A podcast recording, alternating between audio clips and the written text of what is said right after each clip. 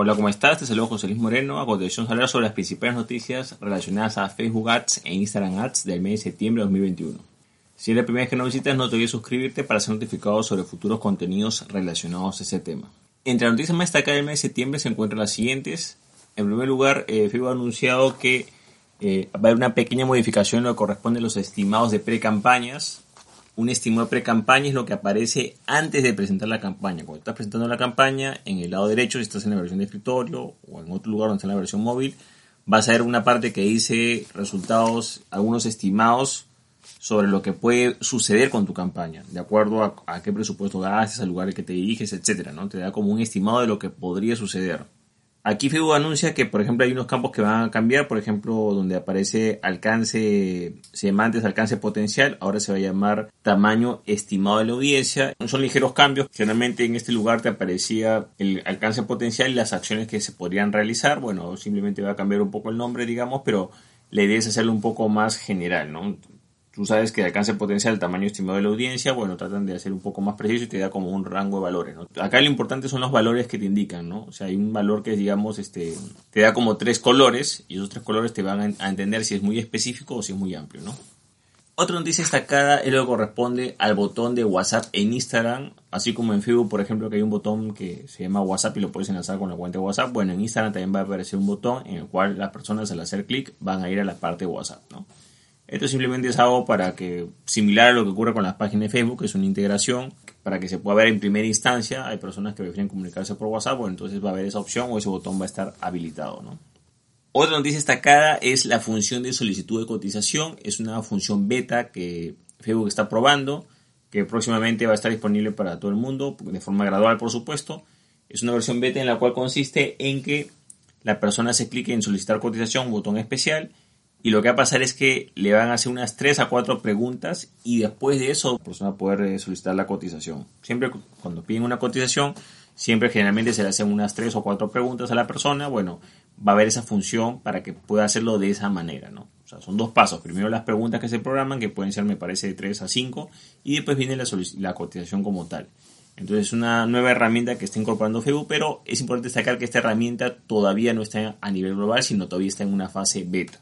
Después, otra novedad que yo creo que es una eh, muy destacada son las cuentas de trabajo para gestionar los diferentes productos de Facebook. ¿Qué es lo que sucede?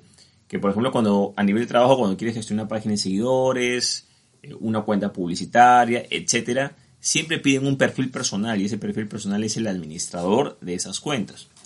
¿Qué es lo que sucede? Que hay algunas empresas de negocios o algunos trabajadores como tal que no les gusta utilizar su perfil personal para poder eh, trabajar de esa manera, ¿no? O sea, no quieren separar la parte de, Facebook de la, o sea, la parte de trabajo de la parte personal.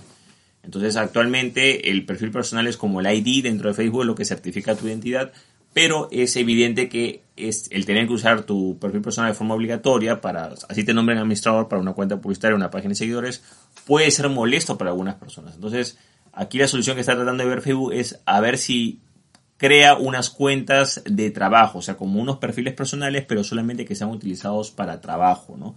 Es importante sacar que actualmente cuando tú creas un perfil con un nombre falso, eso está prohibido en Facebook, ¿no? Te pueden cerrar la cuenta por eso y mucha gente tiene problemas en ese aspecto. Entonces, serían unas cuentas que se pueden utilizar, eh, que no serían de perfiles personales, sino a nivel de trabajo, pero que funcionan como un perfil personal, que son legales y que pueden utilizarse precisamente para ese fin, ¿no? Porque ten en cuenta que los perfiles personales eh, precisamente eh, validan la, el inicio de sesión porque, por ejemplo, si yo, yo no puedo compartir el acceso a mi, perfil personal con otra persona, porque eso se va a bloquear, se supone que eso tiene una limitación.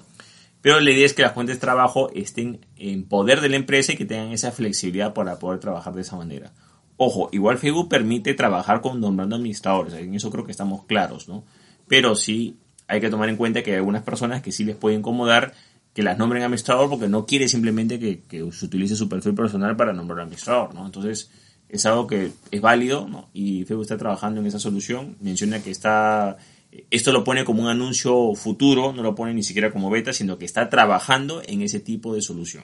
Y otra noticia relevante, que ya escapa el mes de septiembre, sino de comienzos de octubre, es bueno el corte general que hubo en Facebook, eh, Instagram y WhatsApp, o sea, todos los productos de Facebook, que fue más o menos el 4 de octubre, ¿no? Simplemente fue por un, problema técnico que tenía en la configuración, que no voy a entrar en detalles en la parte técnica porque esa no es la idea, eh, simplemente Facebook ha pedido disculpas por lo que ha pasado, es importante destacar que este corte de servicio ha sido el más extenso, o sea, ha sido a nivel global y ha durado varias horas, estamos hablando más o menos entre 5 a 8 horas, dependiendo cada país, eh, como haya sido, o sea, en qué lugar te encuentres.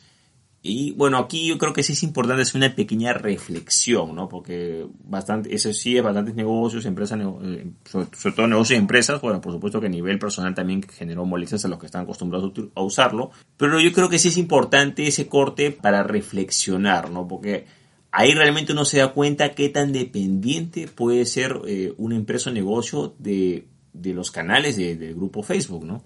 Está bien utilizarlos, pero yo creo que esta interrupción de servicio es un llamado a la reflexión de que no podemos depender todo de Facebook. Está bien, yo creo tener presencia en Facebook, Instagram, WhatsApp, perfecto.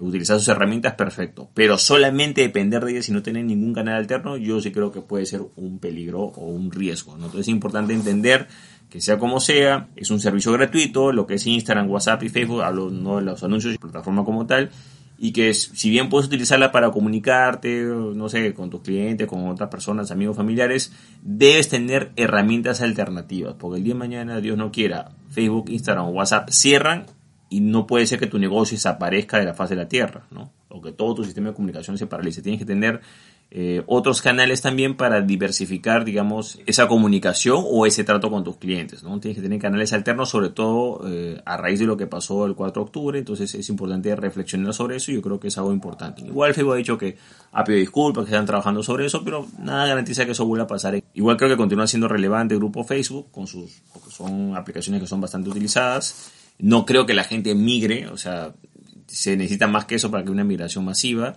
pero creo que es parte de la misma competencia y eso va a hacer que se mejore el servicio y también que otras eh, alternativas también se beneficien y también puedan, digamos, adquirir usuarios y también la gente también como que entienda, ¿no? Que puede haber mucha dependencia en este aspecto. Igual yo he, escrito un artículo sobre este tema, sobre por qué no recomiendo que una empresa o negocio, por ejemplo, utilice eh, WhatsApp para sus comunicaciones internas. Si quieres ver o profundizar sobre ese tema, puedes visitar el link que es en la parte de abajo y puedes acceder a ese post que publiqué en mi blog hablando de eso.